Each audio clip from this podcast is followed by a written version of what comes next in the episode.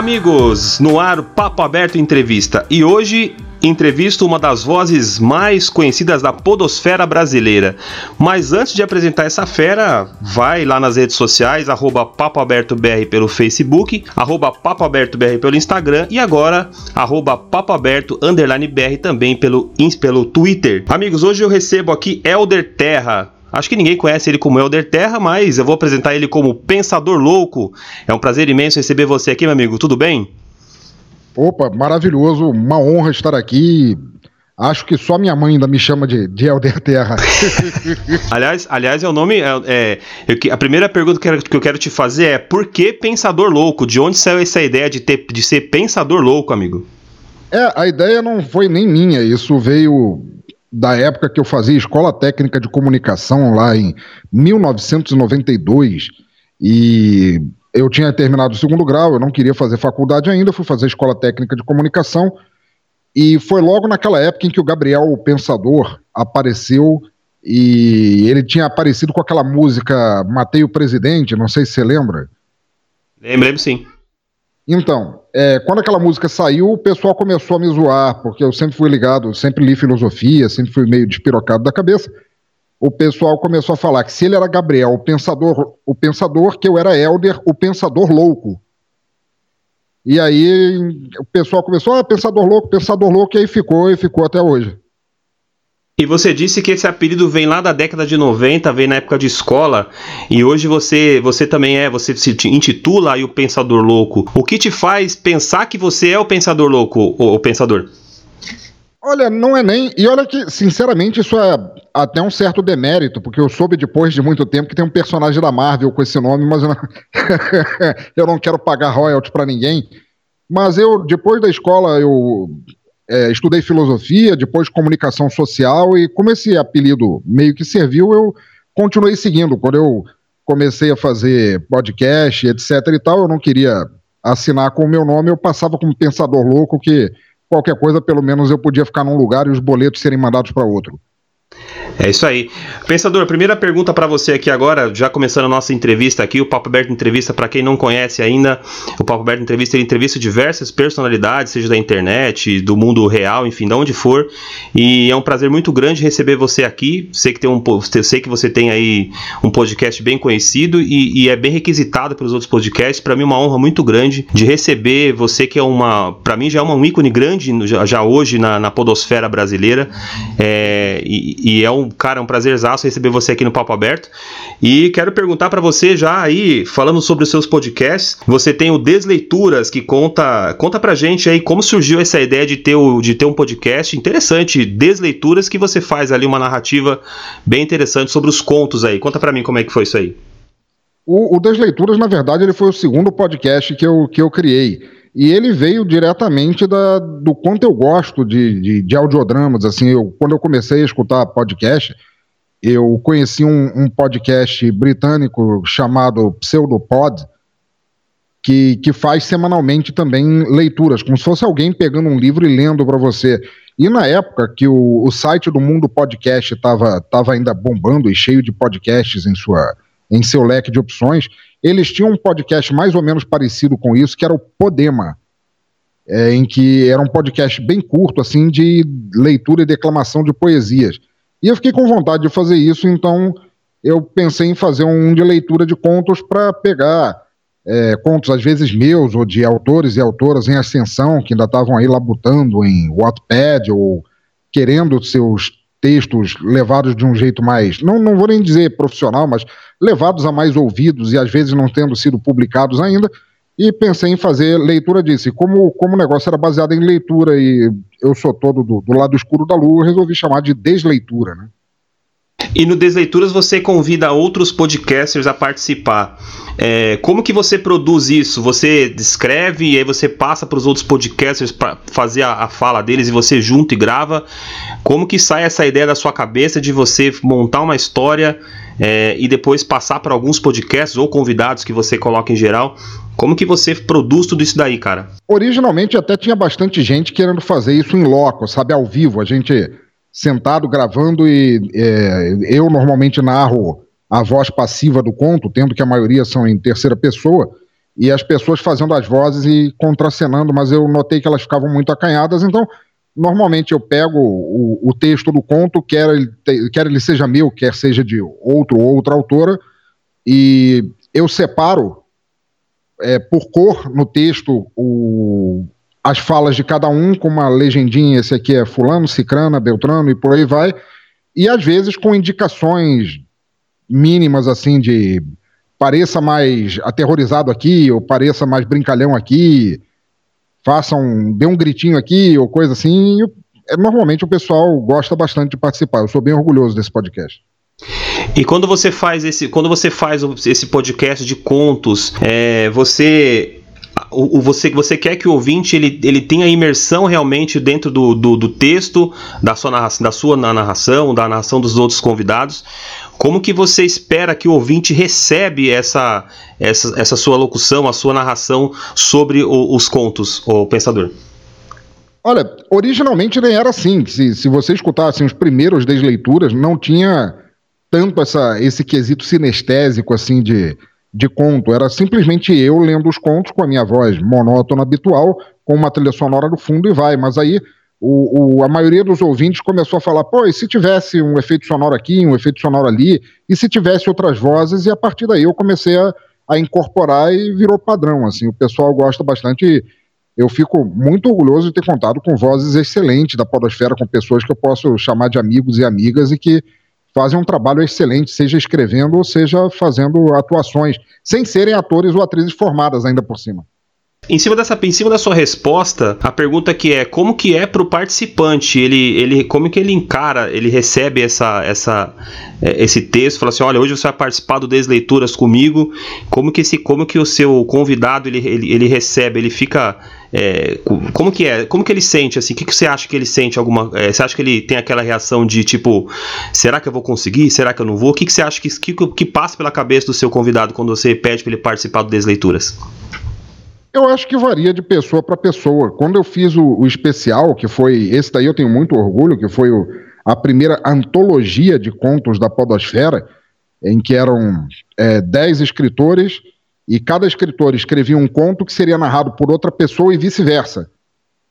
E teve gente que falou: não, eu escrevo na boa, mas na hora de, de narrar, falou: meu Deus, como é que eu vou fazer isso? Eu não, eu não tenho formação para isso, mas normalmente eu converso com a pessoa, deixo ela bem à vontade e falo: não, você vai gravar tranquilamente no ambiente da tua casa ou de onde quer que você grave, se sinta à vontade, treine, não treine se você quiser, mas o importante é que você se divirta fazendo. É o interessante do. Eu, eu escutei aí dois ou três episódios, se eu não me engano, mais ou menos, eu escutei. Eu, eu, tive, eu tive a sensação de. É, de como se eu tivesse com um livro é, lendo assim, mas eu tivesse. Sabe como você está lendo o livro, mas você está ouvindo o livro falar? É muito interessante esse, esse, esse podcast que você faz. Eu acho que essa é a intenção né, que você tem que passar para o ouvinte, o ouvinte se sentir realmente lendo um livro ou ouvindo um conto mesmo e se, e se sente na história. Essa é a reação que, que particularmente eu tive quando eu escutei aí é, dá um pouco de medo. é fato é dá um pouco de medo. É, é, as pessoas relatam medo para você, pensador, quando fala, quando escutam a, a, a, alguns contos que você coloca lá? É, não é como se fosse mandatório que os contos do Desleituras sejam de suspense ou terror ou coisa assim. Mas muitos são porque é, é, um gênero que cai bem com audiodrama, né? O pessoal se sente mais imerso na, na história quando tem um, um ambiente de tensão, assim. E já tive, assim, algum, vários relatos, assim.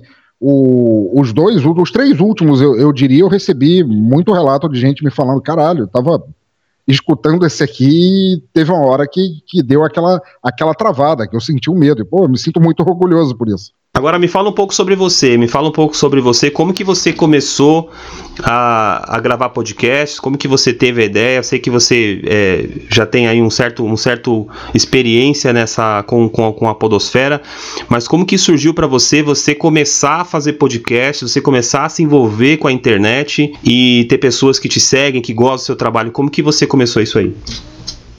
É, eu comecei escutando podcast, acho que como muita gente no Brasil, pelo menos quando eu comecei a escutar, isso faz 10 anos já, que eu comecei como a, a, a ouvir, não a produzir. A produzir podcast eu estou há seis anos.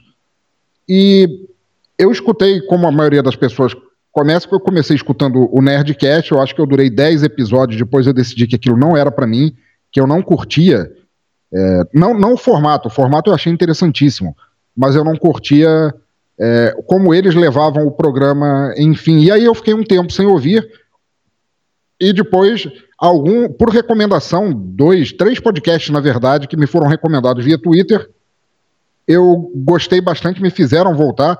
Dois deles, inclusive, falando sobre cinema, que foi o Cine Masmorra, da Angélica Helles, e o Podcast do Bruno Grunter, do Douglas Freak. E o terceiro foi o Paranerd, lá do, do fabuloso Nerdmaster.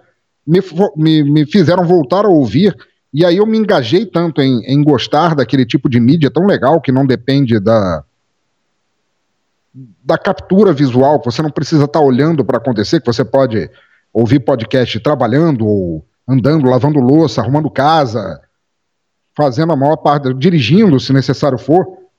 E eu comecei a, a me apaixonar cada vez mais. Aí foi um, um, amigo que eu tenho muito orgulho de, de, de, ter contato até hoje, que é o Eric Vinícius, ele é responsável pelo podcast Aracnofan, um podcast dedicado a falar de, de histórias do Homem-Aranha.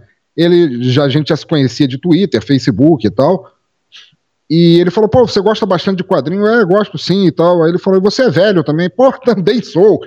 Então, você não gostaria de gravar um, um podcast? E aí eu fiquei, pô, todo alvoroçado, assim, pô, vou gravar um, gravar um podcast. E foi, acho que o número 62, se eu não me engano, gravando sobre uma história clássica. A primeira vez que o Homem-Aranha encontra com o Tocha Humana numa história em quadrinhos, uma espécie de crossover assim.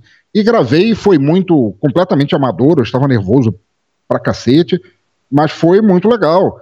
E quando eu vi, eu ouvi minha voz depois, assim, por mais que a gente estranhe, sempre ouvia a própria voz em algum lugar, eu comecei a pensar, porra, quão difícil deve ser produzir isso. E foi assim que eu, eu decidi começar a fazer. Eu também venho de rádio, é, toda, já tenho toda a minha família de rádio, dois tios que trabalharam com rádio e sempre gostei né, de, de rádio.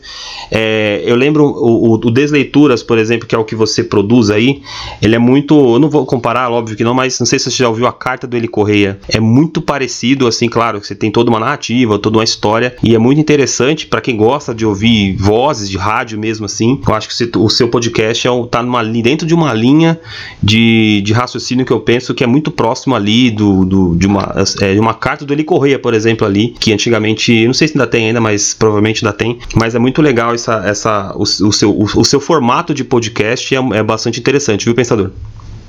Muito obrigado. Na verdade, o, dos que eu faço, desleituras.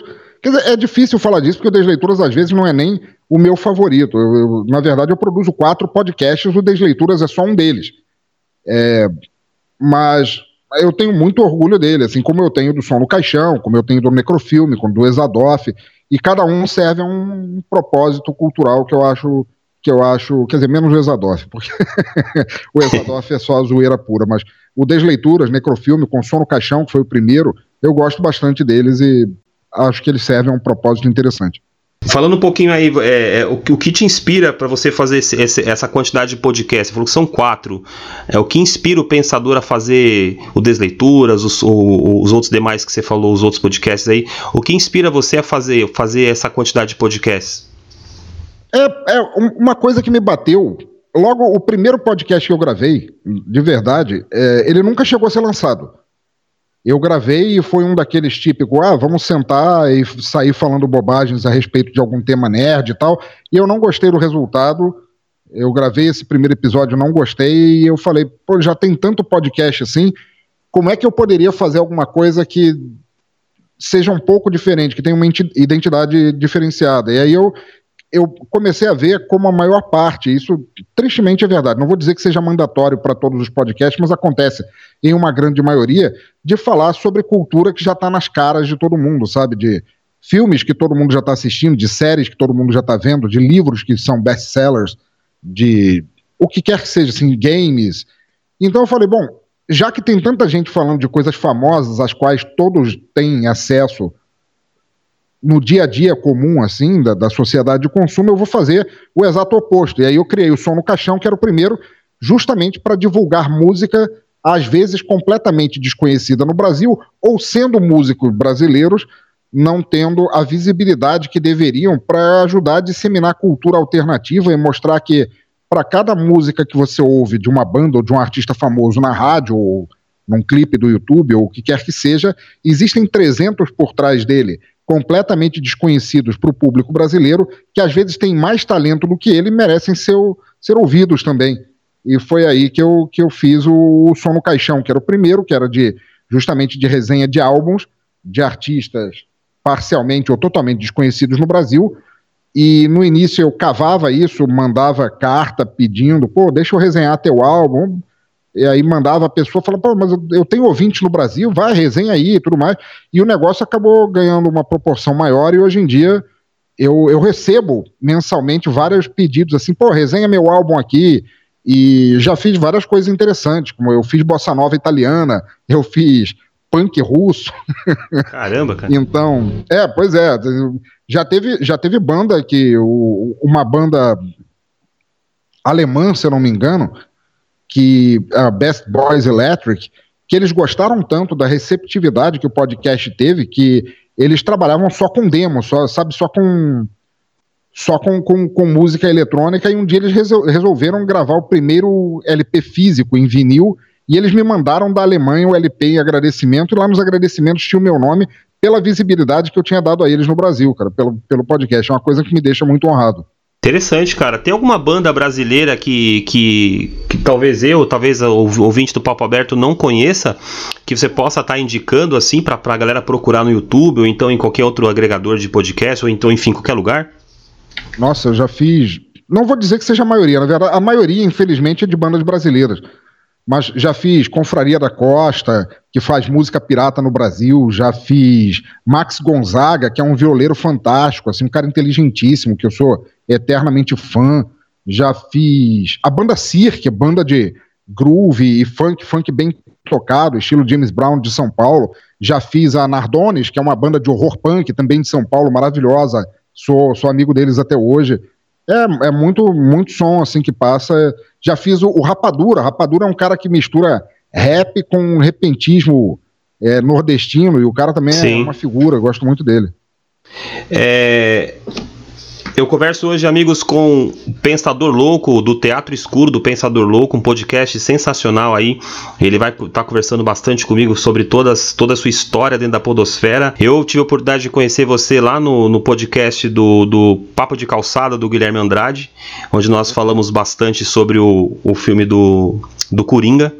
E aí eu percebi que você tem uma, uma facilidade muito grande com o cinema e a próxima pergunta que eu te faço é em cima do cinema. Mas eu queria que você falasse um pouquinho sobre o cinema brasileiro, eu queria que você desse sua visão sobre o cinema brasileiro, que você falasse o que, que você acha, o que, que você pensa sobre hoje, o atual cinema brasileiro.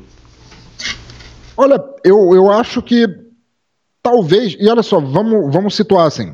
Eu acho que o, o, o cinema brasileiro nunca foi indústria como deveria ser, e por um lado isso é bom por outro lado, nem tanto. Marginal, do jeito que o cinema brasileiro é e sempre foi, nós tivemos pérolas fantásticas assim do, do cinema, às quais eu serei sempre eternamente grato por ter assistido.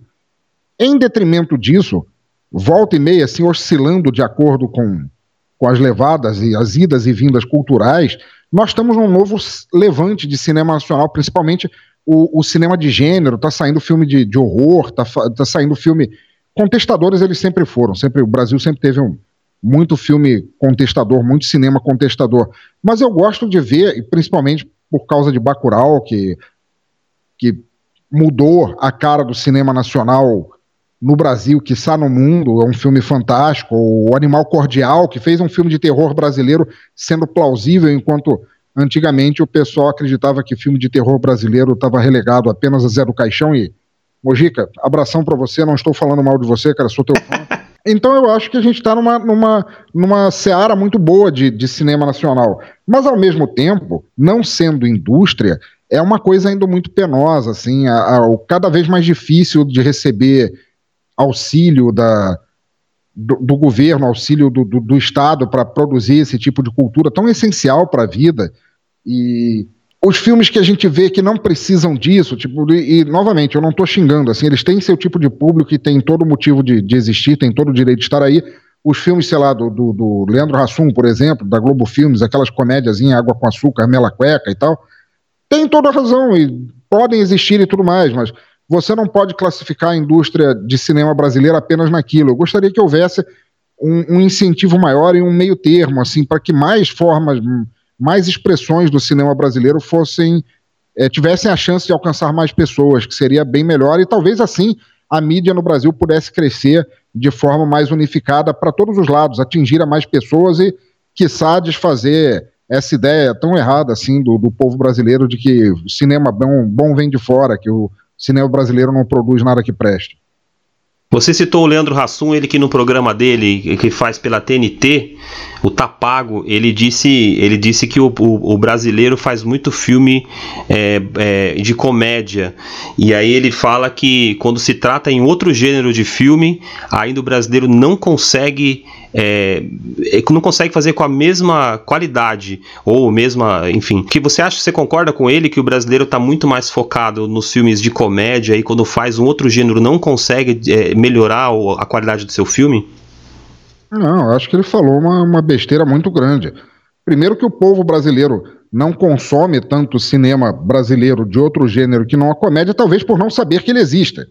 E em segundo lugar, dizer que cinema brasileiro fique devendo em qualidade para isso, nós temos filmes de todos os, todos os gêneros, seja drama, policial, o que quer que seja, com uma qualidade excelente para a realidade nossa brasileira e melhor, enfiado na, na realidade brasileira nossa. Você pega um filme tipo Dois Coelhos, que é um filme que eu adoro de paixão, já vi umas quatro ou cinco vezes, é um filme policial super bem sacado, assim, até com toques de Tarantino, passado na realidade brasileira e infelizmente a maior parte do povo brasileiro não conhece, mas ele está aí. Então eu acho que não, não concordo, não. Na verdade, eu discordo, eu discordo bastante. É, quando ele falou isso também, eu achei estranho, porque é, é, não só são filmes né, que o brasileiro também faz, os, os é, tem bastante série brasileira que é muito boa. Né? Então, é, é isso, eu não concordei muito quando ele falou isso no programa dele, eu até achei estranho. Falei, caramba, será que ele só tá falando, puxando a sardinha pro lado dele, vamos dizer assim, porque ele é um comediante, né? E também não concordei muito nessa parte aí que ele diz que o brasileiro, os brasileiros fazem melhor filmes de comédia do que outros gêneros. Bom, enfim.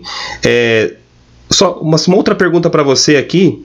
O atual presidente Jair Bolsonaro ele tem vetado algumas produções nacionais é, para o público LGBT. É, para o presidente, as produções devem ser feitas com, com iniciativa privada. Você concorda com o presidente, o, pensador? Eu, eu, não concordo com nada que esse sujeito diga. Assim, é capaz de ele me dizer que o resultado de 2 mais 2 é 4 e eu vou discordar só porque eu não gosto dele. Mas, independente disso, é, não, eu acho que é uma, uma besteira muito grande. O que ele está falando é que nós vivemos num país que idolatra o cinema estrangeiro, e não, nem é o, o, cinema estrangeiro de maneira geral, que nós não vemos nas grandes salas de cinema é, cinema europeu, cinema do leste europeu, cinema africano, cinema, cinema iraniano, japonês e tudo mais, é, é 97% chutando assim a moda caralho, cinema norte-americano, e ele, ele considerar que para o cinema brasileiro ter sucesso, ele tenha que vir de iniciativa privada, sendo que o, o Brasil nunca incentivou realmente, de verdade, assim, socando, a, enaltecendo a cultura brasileira como uma alternativa válida de, de cultura e entretenimento para o povo, e ao mesmo tempo querendo barrar,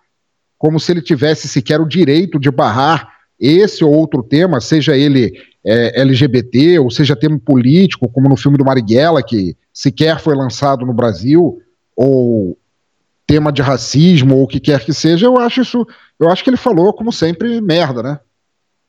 É, tanto que ele falou isso que o diretor do filme Transversais, Alain de Berton, ele disse que o presidente escolhe o que quer e o que não quer. É mais ou menos o que você falou, né, né, né o, o pensador? Ele, escolhe, ele fala o que quer e, e é isso que ele quer e pronto, né?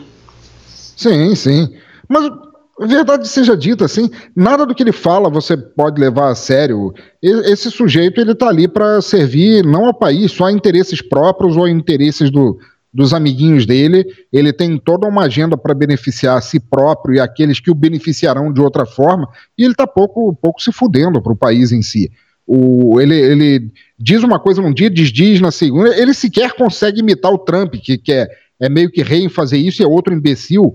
Mas é, eu não, não consigo imaginar qualquer coisa vindo da, da boca dele como, como fidedigna. Eu sinto muito aí pro gado que vota nele que acredite nessas coisas, mas se vocês acreditam ou seguem ou concordam com qualquer coisa que o Bolsonaro fale, eu sinto muito. Vocês deviam ter reprovado a interpretação de texto, porque vocês não têm condição de, de apoiar ou desapoiar ninguém baseado nisso. Amigos, esse é o Pensador Louco, falando aí sobre o presidente Jair Bolsonaro. A próxima pergunta é justamente sobre política aí. Eu queria que você fizesse uma análise, eu sei que você tem um, rapaz bem, um homem bem inteligente, um rapaz, né, um homem bem inteligente aí. É, eu queria que você fizesse uma analogia aí para mim, análise sobre os 11 meses de governo aí do, do atual presidente Jair Bolsonaro. Você já percebi que você não, não é muito fã do, do, do presidente, mas faz uma análise. O que, que você achou que, que até agora tá de bom ou você acha que tá zero, zero chances de, de o Brasil melhorar? Eu acho que o Brasil tem zero, zero chances de, do Brasil melhorar. E olha, por incrível que pareça, a única forma que eu teria de concordar com ele é que ele, na verdade, ele não mentiu sobre nada do que ele faria. Todo mundo sabia já o quão incapacitado ele era de, gerir um, um, país. Ele seria incapacitado de gerir uma lista de compras, quanto mais um país. Então, assim, o, o que me deixa triste é ver a vergonha que o Brasil está se tornando de novo. E olha que eu já estava aqui no Brasil na época que a ditadura ainda existia, de ver o, o clima de, de medo e pressão e depressão, o clima de instabilidade financeira, de instabilidade emocional, sabe? E me deixa muito triste pensar que alguém ainda consiga olhar para isso e achar que, que isso seja bom, porque você nunca vai conseguir pegar um país continental do jeito que o Brasil é e com uma desigualdade social tão grande e querer igualizar, é, dizer que tem chances iguais para todos, que tudo depende de meritocracia, que você precisa apenas se esforçar mais, que você precisa empreender para se dar bem na vida, quando você tem pessoas aí de uma minoria que nascem em berço de ouro e nunca tiveram que amarrar a porra dos próprios cadastros, e você tem outros aí que nascem em meio a lixo, violência, é, sem, sem nenhum tipo de, de, de, vislumbre de uma melhora de vida, que seja na infância, na adolescência, na vida adulta ou velha, e considerar que isso seja um, um governo bom. Você, você simplesmente não pode fazer isso, e sinto muito por quem concordar com ele, mas você nunca vai conseguir fazer o país crescer quando nós temos tanta gente vivendo na e abaixo da linha da pobreza e achar que você simplesmente pode fazer vista grossa para isso e imaginar que o Brasil vai crescer com isso, quando a maior parte da tua população está colocada justamente situada nessa, nessas duas linhas. Então, se você quer fazer qualquer mudança, você não pode mirar para cima e, e, achar que está tudo bem, que vai crescer baseado em algum conto de fadas ridículo. Você tem que começar a mudar por baixo funda as fundações da sociedade, sejam segurança, educação, saúde, e dar justamente lutar para que algum dia, num futuro que não será próximo, talvez médio ou longo, chance para que do Oiapoque ao Chuí todos tenham realmente a mesma capacidade de se desenvolver é, prosperamente e ter uma vida mais digna. Você, você acredita que o Brasil está passando hoje por uma, uma grande polarização? Você pensa dessa maneira ou você acha que não? Eu acho que o Brasil está passando por uma grande fase de emburrecimento, porque se você notar, a maior parte do que as pessoas, entre aspas, ditas de bem, passam, apoiam, é, corroboram que acontece no Brasil, é simplesmente porque elas não têm noção da própria ignorância de não entender o que está acontecendo. Elas, estão elas não estão sendo é, polêmicas, elas não estão polarizando, elas estão repassando, defendendo, atacando coisas sobre as quais elas sequer tentam entender. E isso está em toda parte, seja socialmente, seja economicamente, seja religiosamente. As pessoas estão sendo cada vez mais emburrecidas. Isso sequer é um fato novo. Nós estamos colhendo agora nem décadas, mas nós estamos colhendo, é, colhendo séculos de, de ignorância de uma, de uma educação e de uma cultura defasada e está desaguando nesse ralo agora. É, eu, acho, eu acredito que o Brasil, eu penso muito igual a você assim, tá, tá, uma, tá uma confusão muito grande no país, o Brasil está passando por um problema grave aí de, de gestão e, e, e fica bem complicado quando a gente fala do, do, do, atual presidente, até mesmo do, do, do, do presidente passado, né? É, como que você reagiu à, à, eleição presidencial aí? Como que você você via, você viu, o Lula estava preso e aí o Bolsonaro acabou ganhando do, do, do Haddad e, e, como que você como que você viu aí essa última essa última eleição presidencial, pensador? Eu nunca achei que no Brasil e não não é nem mérito nosso isso nos Estados Unidos também nunca houve é, uma eleição totalmente limpa. É sempre uma manipulação de dados absurda, levando é, Beltrano ou Cicrano a, a, a, escolher esse ou aquele lado, sendo levado num curralzinho e não é exatamente o voto de cabresto que existia antigamente, mas é a mesma coisa por desinformação, por má informação. Então, eu podia ver isso crescendo e eu tinha, claro, a esperança de que, que não. Que... E olha que eu não gosto do Haddad também, não por isso, tá? ele era uma opção melhor do que o Bolsonaro, mas não necessariamente eu gosto dele, como eu não gosto do Ciro Gomes também, como, como também não gosto do Lula. O Lula ele fez algumas coisas muito boas, mas é, ele também fez algumas coisas extremamente questionáveis. Não acho que ele seja um político 100% honesto e tal. Mas eu vi isso acontecer e me deu um grande medo. Não por mim, porque eu sou um burro velho, assim, me arrumo uma cova rasa que eu deito e pronto, acabou mas porque eu cresci no, na, durante a ditadura e por ver as minhas filhas é, nessa idade tendo que passar por essa mesma apreensão social que eu tinha que passar quando eu era moleque. Isso me deixa muito apreensivo.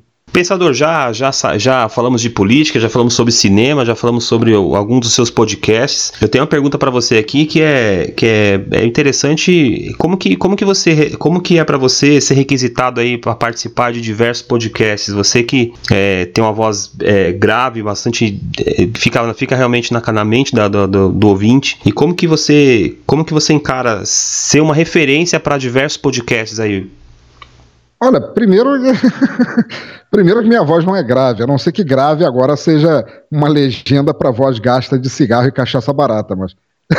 não, é legal, sim, é legal. Eu, eu fico muito honrado de, de ser chamado para participar, eu acho muito maravilhoso, maravilhoso mesmo, poxa, assim, da mesma forma como eu chamo pessoas para participar, que é uma das coisas que eu acho mais incríveis da, da podosfera em si, é justamente essa troca de, de, de, de, participantes, de participações, todos esses crossovers que fazem a mídia ficar muito mais dinâmica, ao invés de ser apenas uma coisa passiva de a sempre aquela mesma voz, sempre aquele mesmo tempo, sempre, sabe, de você conseguir prever o que vai acontecer e você ter essa, esse rodízio de, de convidados em tantos podcasts tão legais que tem por aí, é muito importante, assim, toda vez que me chamarem, se eu puder, eu estarei lá e não é nem por brio meu, por me achar uma referência, que eu não me considero referência para absolutamente nada, mas por achar importante isso e saber que alguém queira ouvir as baboseiras que eu falo e ter sempre a chance de, de, de chamar pessoas para falar coisas legais nos meus também, eu acho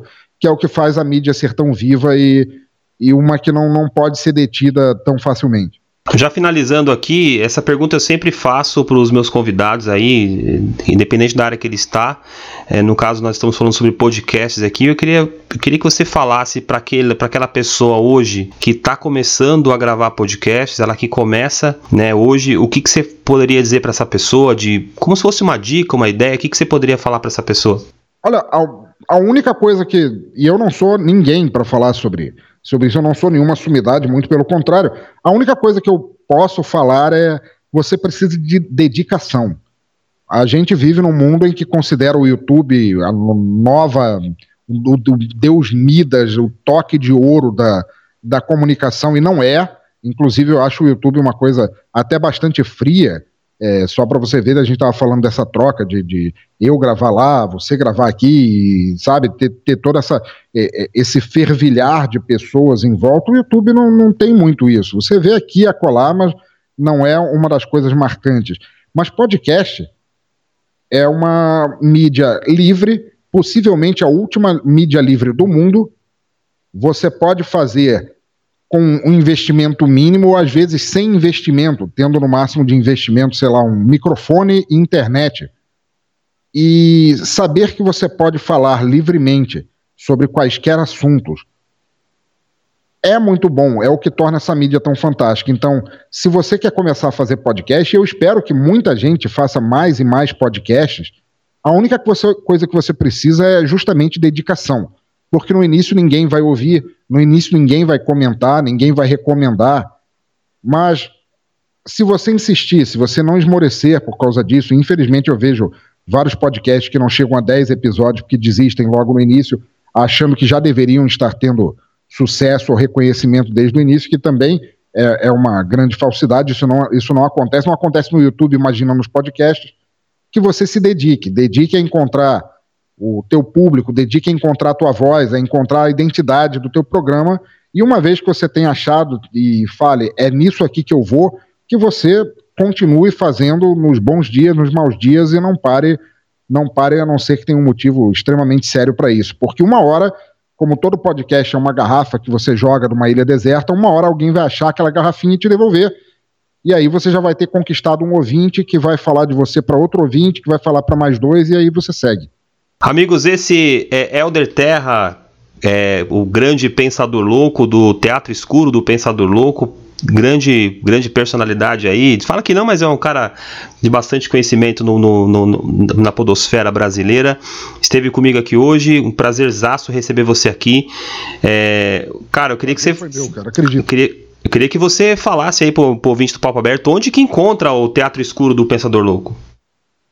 Olha, primeiro deixa eu dizer, assim, foi maravilhoso, apesar de eu participar em bastante podcasts, eu pouco ou nada fui entrevistado em podcasts, eu não tenho ideia do que leva uma pessoa a querer me entrevistar, tendo que eu sou a pessoa mais desinteressante do mundo, mas eu agradeço muito, olha, foi uma honra, foi um achievement na vida ter vindo participar do Papo Aberto. E ouvinte, se você quiser me conhecer, você procura o Teatro Escuro do Pensador Louco, você encontra em bladobladoblado.pensadorlouco.com. Tem podcast falando sobre músicos e artistas que você nunca viu, sobre filmes às vezes desconhecidos no Brasil, sobre audiodramas de autores e autoras em ascensão e demais loucuras por aí. Você pode me encontrar também como arroba Pensador Louco no Twitter e como arroba Teatro Escuro no Instagram e ouça sem qualquer moderação. Amigos, esse foi o Papo Aberto, já mais uma entrevista, já finalizando aí o, o ano de 2019, o Papo Aberto que já já vai, logo menos já vai chegando 2020, encerrando com esse grande ícone do, do, do, podcast brasileiro. Ele fala que não, mas é um grande cara, sim, com certeza. É verdade. Amigos, esse é o Papo Aberto Entrevista. Na próxima semana, um novo convidado aqui. Temos aí vários temas ainda a ser tratados ainda em 2019 e que vem em 2020. Um abraço!